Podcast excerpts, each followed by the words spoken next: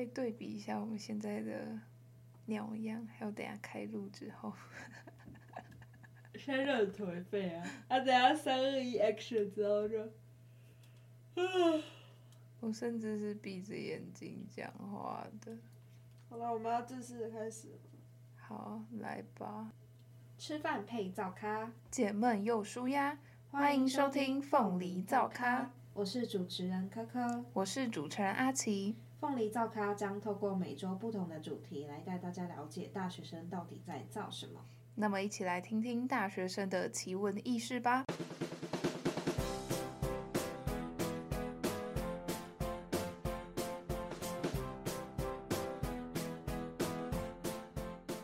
月底了，又要当乞丐超人，存钱真的很重要啊！我也是出来工作后才知道，赚钱真的不容易。对啊，体会到爸妈的辛苦了，他们真的很伟大。Hello，各位听众朋友们，大家好。Hi，大家。我们今天要来分享的是我们各自的打工经验，还有我们开始赚钱之后的金钱观。那首先就要先来讲讲，就是我们各自的经济来源。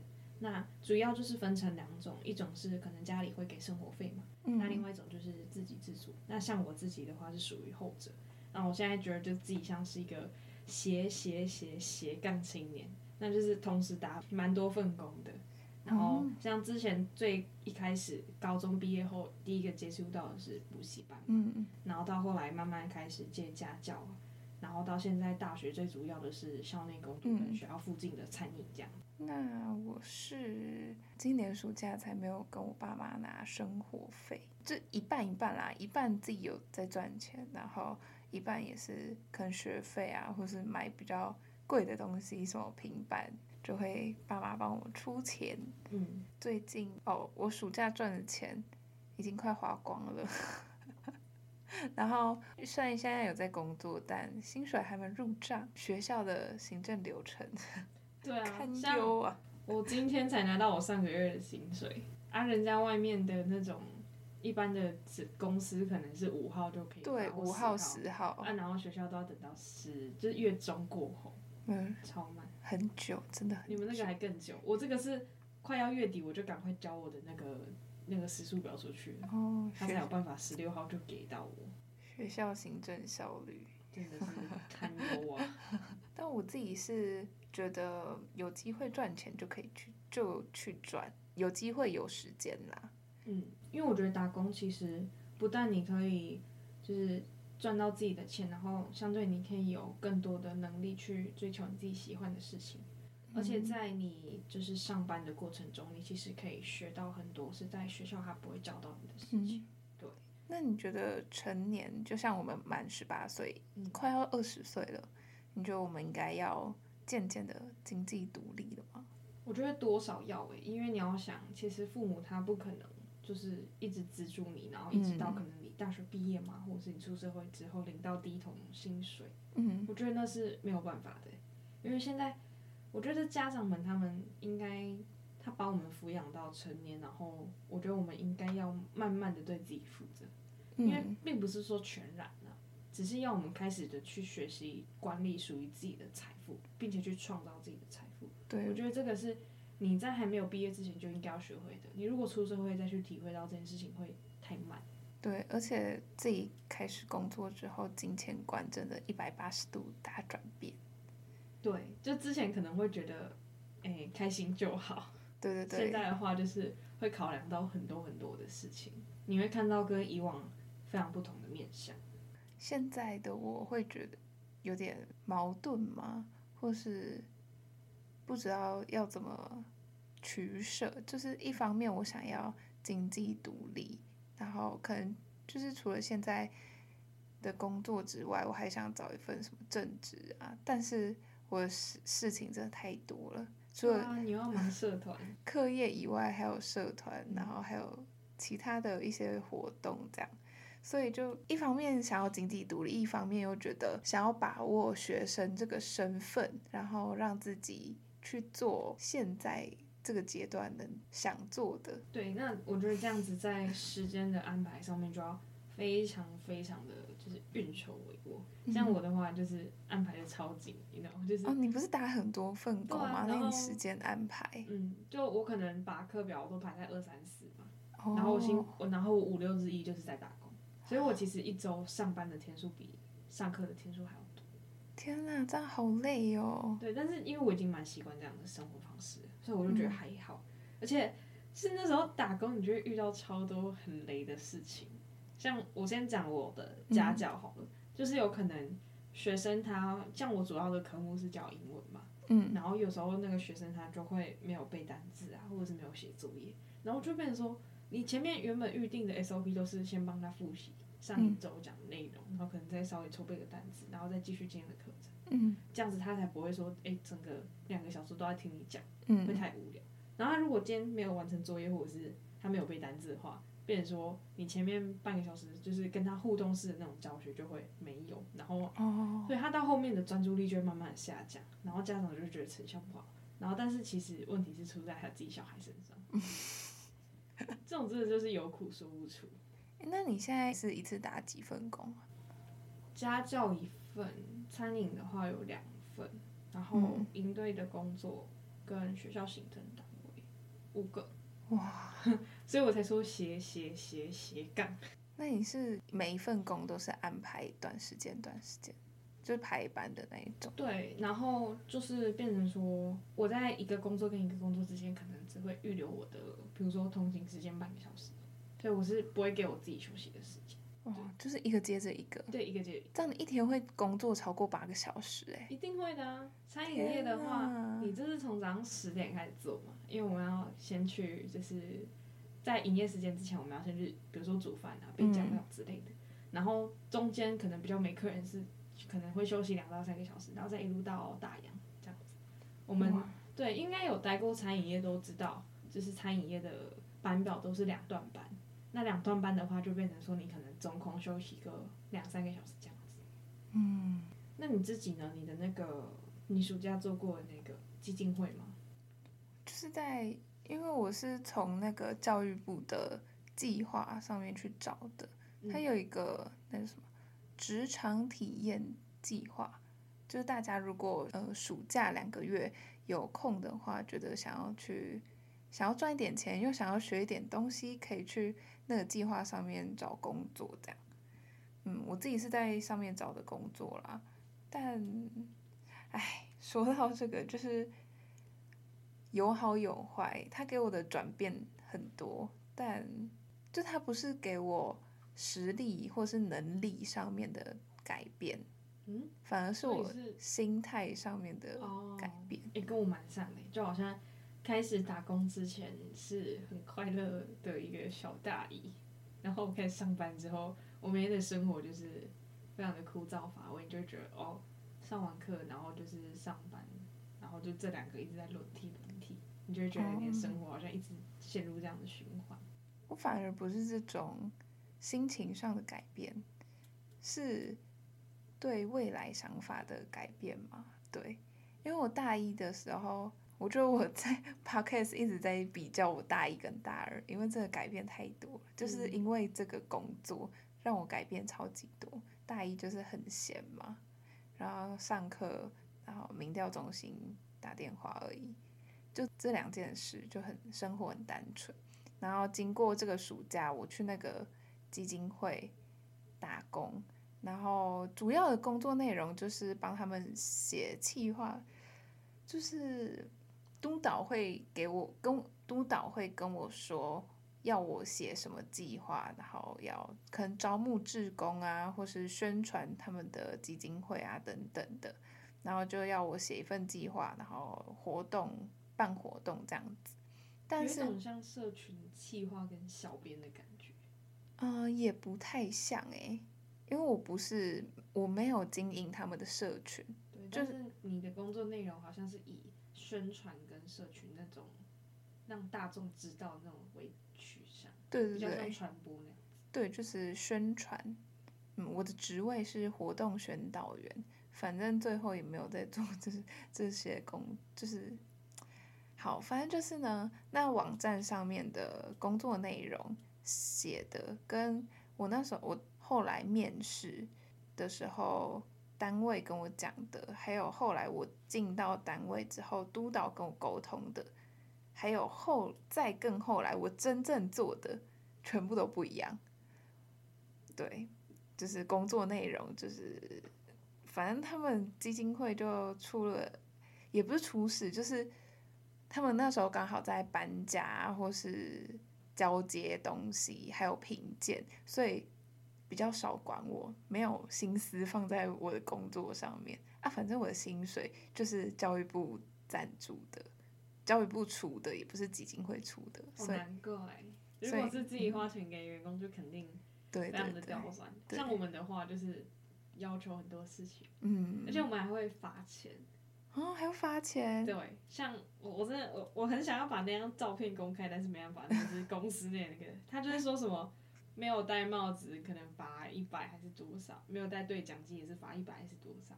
然后口罩啊什么的，或者是说，哎，但是我同事他都会无故旷班或者是迟到，嗯，对，但是公司一直都没有 fire 掉他。但是我必须要分享，餐饮业真的是你会遇到非常多非常多很酷的人跟事情。好，比如说。餐饮业啊，真的是蛮累，而且又很累的，就是一个吃力不讨好的工作。其实很多人也都讨论过餐饮业这件事情，它时薪确实是比其他行业还要高一些。像我现在做的这个，嗯、现在基本时薪一七六，但他给我们一百九，嗯，很高嘞。但是那时候一进去，然后我前面的那些前辈同事们，他们就问我说：“嗯、啊，你怎么会进来？”我就说时薪比较高啊，还是说哦，你你你也是被骗进来的？那时候我就心里就咯噔一下，想说完蛋了，这个应该是不好做。结果真的就是，其实我觉得餐饮业真的蛮看公司跟那个他的制度，嗯，而且你同事好不好也是一个原因。比如说今天你跟另外一个人都是负责开早上开店的工作，然后他如果旷班没来或迟到，你等于说你后面整个事情会大 delay。哦，就全部都要你一个人做吗？对，就变成说要十点那个人就是全部跑跑上跑下，因为一楼跟二楼都有事情要做。然后你就是你，我平常都负责二楼，嗯，然后他一楼那个如果没来的话，变成说客人会在十一点开门进来之后，可能没有白饭吃，或者是、嗯、对，就是他就会没有煮到饭，煮饭是第一个最重要的步骤，嗯，然后他就会没有白饭可以吃，然后客人就会烤肉，对，然后你就会很常就是。怎么讲？因为我们内外分歧其实蛮大的，就是我们餐饮有分内场和外场，嗯嗯嗯，然后内场很长，就是比如说海鲜的部分，因为要处理一些壳啊、虾线什么的，嗯、他们都会出差速度比较慢，然后你就会很长外场就会被 complain 说，啊你们怎么漏了上来的啊？我海鲜怎么还没？嗯嗯，对，然后就会变成说，今天内场的锅都是外场要背。哦，oh. 然后还有什么？就是有时候有些菜可能边边角角有一些比较黑黑的地方没有去掉，客人就会叫你整盘换掉。啊，对，整盘换掉也太扯了吧？我觉得，我觉得餐饮业会遇到那个，就是最常会遇到就是 OK，最难对付就是 OK。嗯。然后还有这种就是他就会一直催你，比如说今天我们可能先上了一盘板腱牛，他就会跟我说：“嗯、啊，我的猪梅花怎么还没来？”然后就上一盘，问题是我一次就只能拿这么多啊！我一次上去我就是左手两盘，右手一盘。嗯。然后他就我上了三盘之后，他就跟我说：“哎，我还有一个什么哎，我还有一个什么哎。”我想说，不是啊，啊我三盘先给你啊，我另外一盘我们下一趟再给，这样子会很过分吗？啊，是多饿？对，是多急。然后还有那种就是他态度真的很差，然后不把服务生当人看的。我最印象深刻是上上礼拜，那个就进来四个女生。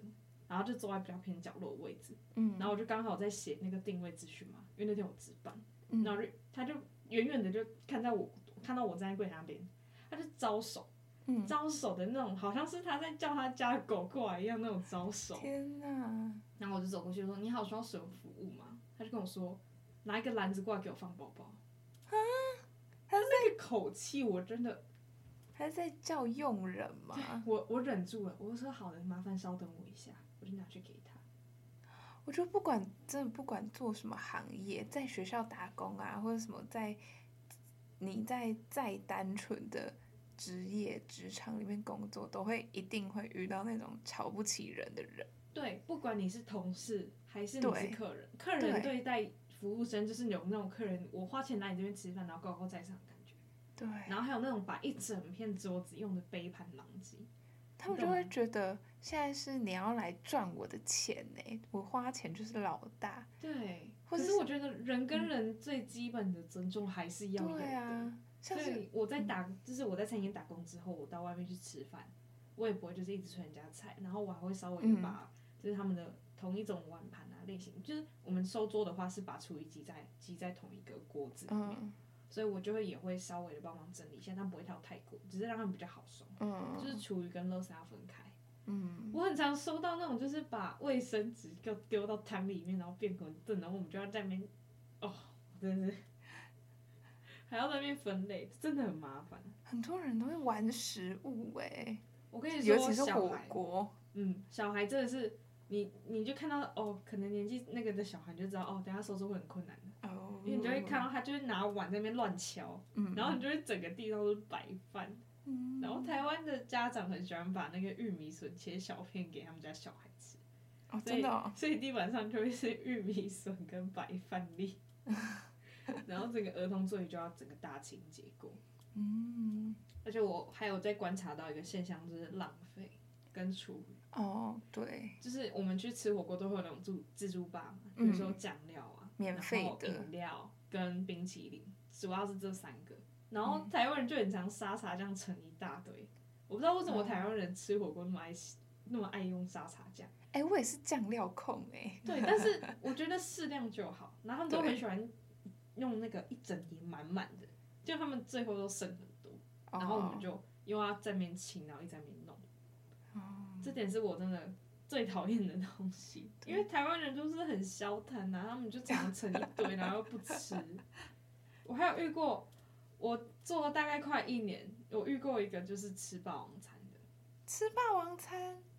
对，他就是在一楼，他甚至不是在二楼，因为我们柜台在一楼。照理来讲，一楼的人跑掉，我们应该会注意到。嗯、但他那天就是神不知鬼不觉，他人就不见，好离奇哦。对，但问题是，他之前有来过，我的那个组长还跟我说，哎、欸，我之前有看过他，啊，他今天就没有买单。会不会是什么离奇凶杀案？没有啦，我们那天一片，我那天等他半个小时，我以为他去厕所还是去哪里，殊不知没有。然后组长也说，哎、欸，之前我有遇过那种跑单，但是会自己回来结账的，嗯、但那个人就真的没有。嗯、我们就真的遇到，我就生平第一次遇到，就是就只能认赔啊。对啊，对啊，就只能我们店自己洗手。嗯、然后还有，因为我们那个火锅的话，就是会有一种就是石头锅，嗯，它就是会要炒锅，对，然后它就会比较烫，嗯，那它跟我们另外一种就是会有隔热的那种握把的。就两个耳朵在旁边的那种锅子是不一样的。我们去打包的话，有些客人他会一直叫你去加汤，然后去那个自助吧盛很多次白饭，然后再盛一堆葱花啊、蒜头，然后自己在那边煮粥，然后把煮的规掉，就是整整碗是满的，然后叫你去打包。然后他刚才滚完，他会在他把关火的当下叫你过去打包，所以变成说。我们还要就是在抽桌上的卫生纸，可能要垫很多张，嗯、才不会去自己去烫到，因为他餐饮很常会烫。嗯嗯嗯。然后就我就觉得说，不是啊，啊你如果要加汤的话，你就跟我讲，啊我要打包的时候再帮你加，这样真的对我们来讲会比较方便。嗯。我遇过那种就是一直叫我去打包，比如说呃不是打包 加汤，是那种一个小时他可能会叫我过去六七次的那种。嗯。我觉得火锅的话，你你通常吃火锅你的步骤会是什么？比如说你进到一间店，是不是先点餐？对啊，不是这样吗？对，先点餐。啊，有的人会先吃冰淇淋，好，我理解。啊，有的人会先点用酱料，好，这我都理解。但有些人就是他就会突然跑不见，什么意思？为什么要要去哪里？我也不知道，跑不见是什么意思？他就是会可能可能去楼下稍微晃个一圈，看一下一二楼的那种自助吧有什么不一样啊。但是我们就是我们会先习惯要帮他点餐呐、啊。然后他就会先去盛酱料，然后再回来慢慢看。啊，他不饿吗？对啊，对啊。然后他他后来又嫌我们出餐慢，我想说，嗯，这样今天到底是谁问题？嗯，好啦，真的是还有很多很多辛酸血泪史。没错。那我们可以来谈谈校内打工。对，我觉得可以讲一下，就是综合比较下来，我们觉得可能哪些比较适合大学生。哦，对，我自己是很推。比较推校内打工啦，相对性质也比较单纯。嗯、比起服务业或是什么其他餐饮业，不要做餐饮业，除非你想不开。嗯，因为我自己是做过作业员，然后就是今年暑暑假在那个基金会打工，嗯，就觉得作业员好酷哦。嗯，反正对作业员就是很无聊的工作啦，我自己是这样觉得。嗯，我是没办法每天重复做一样的事情，嗯，我会爆炸。不是身体很累，是心很累。对，你就会觉得好像就一直在循环。然后最近我会有想离职的念头，然后我自己还做了一张利弊分析表。我上面就，哎、欸，我现在真的可以拿出来给你看。我现在真的拿，我现在拿出来给你看。我那时候就还分析说，我今天就是想要离职的原因有什么。来看一下，背面还有。想辞职的原因是什么，然后他的。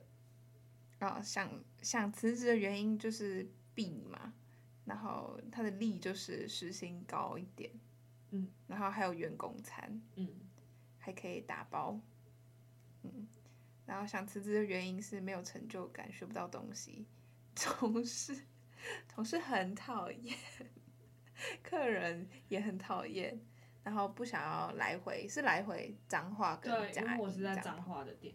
然后我就觉得说，餐饮这个东西，我好像我越做，我就越觉得我没有办法进步，得不到成就感。嗯。因为去那边做，我大概一天我就上手了。嗯。对，所以你就知道，就是其实这个东西它的门槛很低，相对来讲，它的技术含量也不得不那么高。哦，我暑假那个工作其实也是这样，它就是太空虚了。我每天都在那里修改我的企划书，改到已经不知道还可以再改什么，然后也没有人可以给我给我建议。他是一直挑剔吗？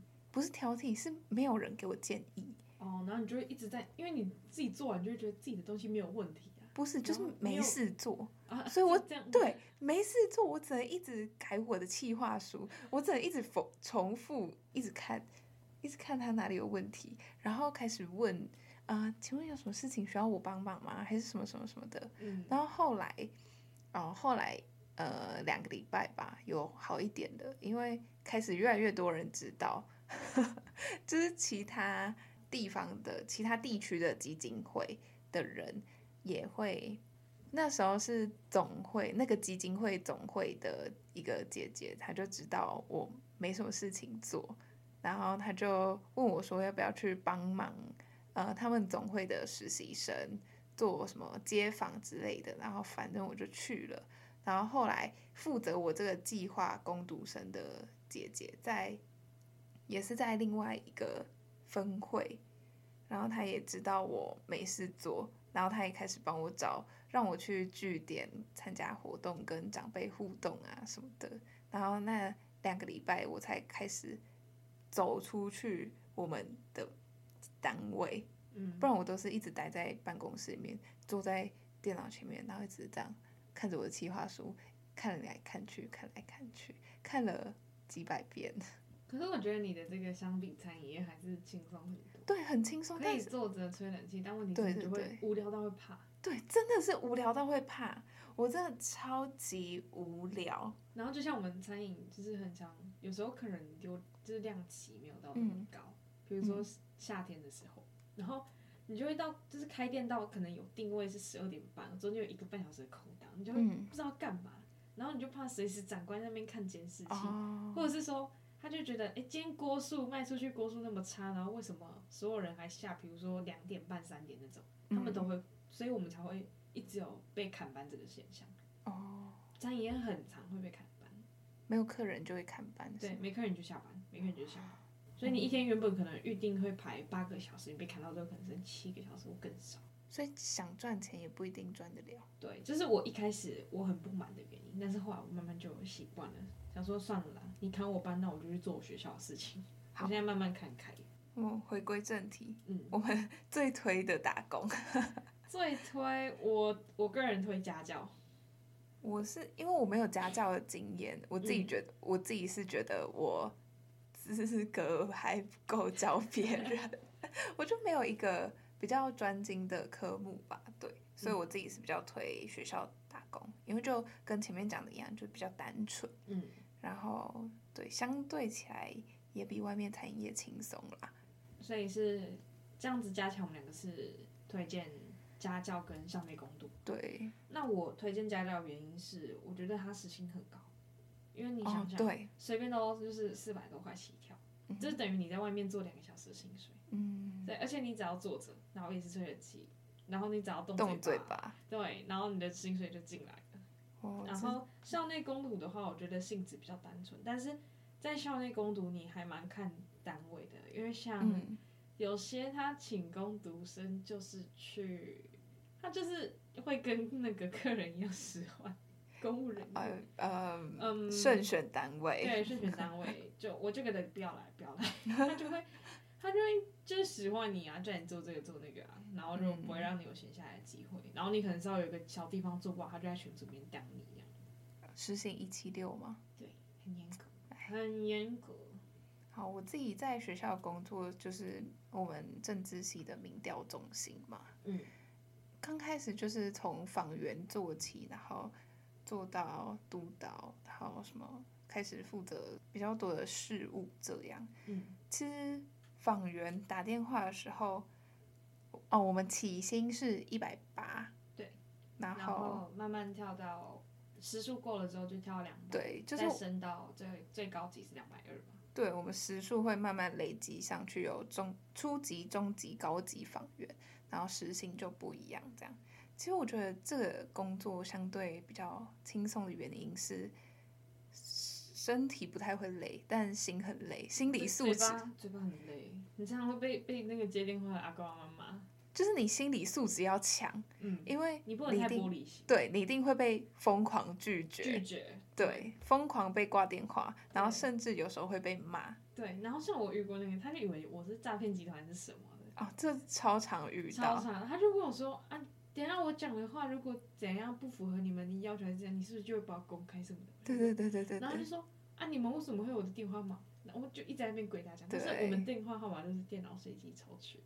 对，就是有一些人，他就会，他不想要，反正他就摆明了，他的意思就是不想要接受你的访问，但他又会跟你讲噼里啪啦讲一堆，然后最后跟你说，好，我不会讲啊，然后就挂电话，然后就有一份完全没有效的一个那个案，就浪费你的时间。没有，你甚至那份问卷都还没开始，你就会先花了五分钟在跟他，在说服他要。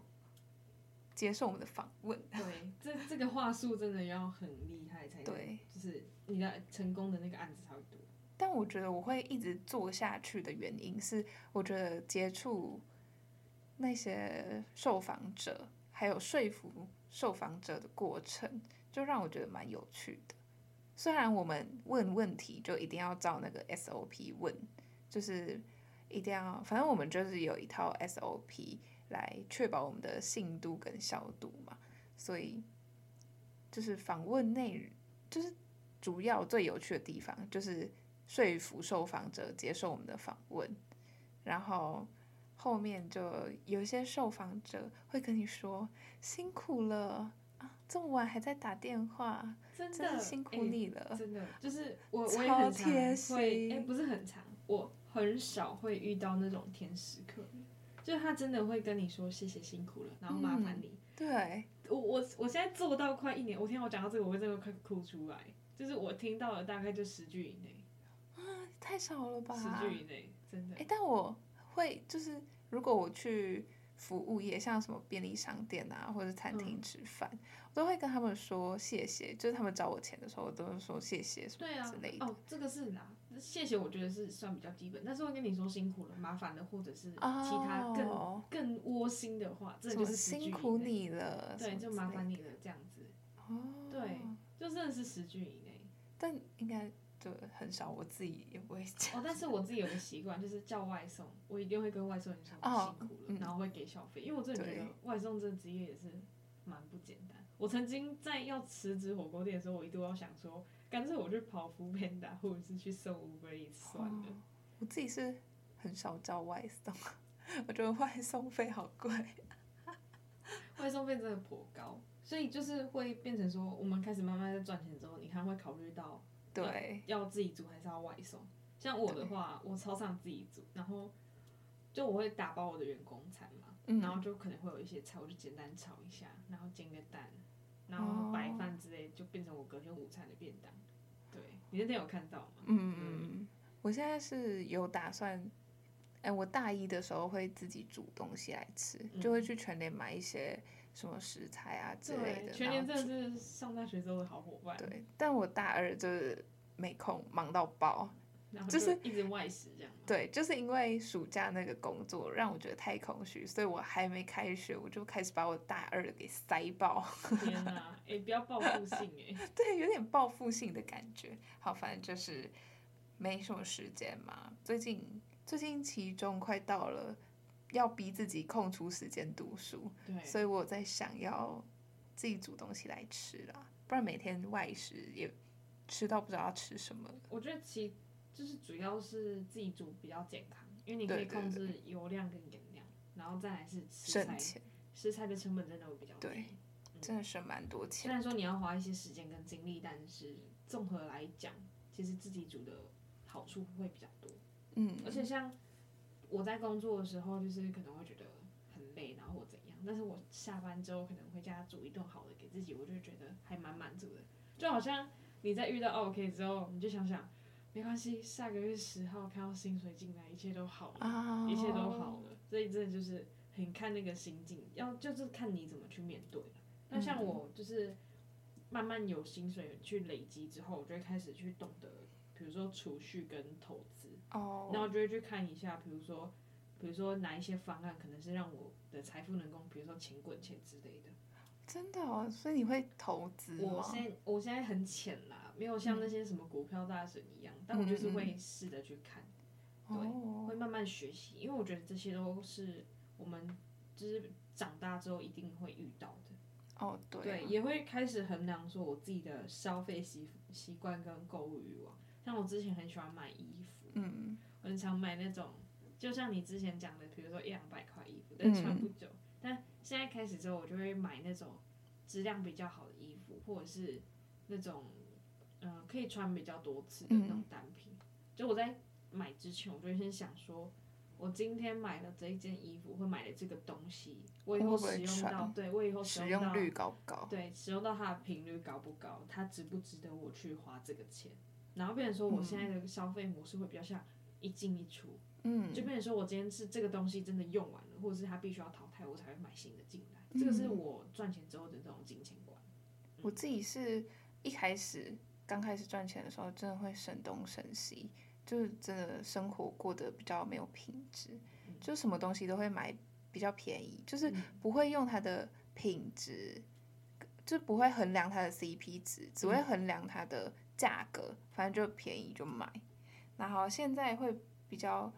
开始会比价吧，找那些 CP 值比较高的，就是虽然没有最，虽然不是最便宜，但它品质相对好的，对，可以用很久，对对对，就会开始衡量。那我们今天的主题就讨论到这边。如果你也有很雷的打工经验欢迎私信跟我们分享。吃饭配灶咖。解闷又舒压。下周同一时间凤梨灶咖我们不见不散。拜拜。拜拜。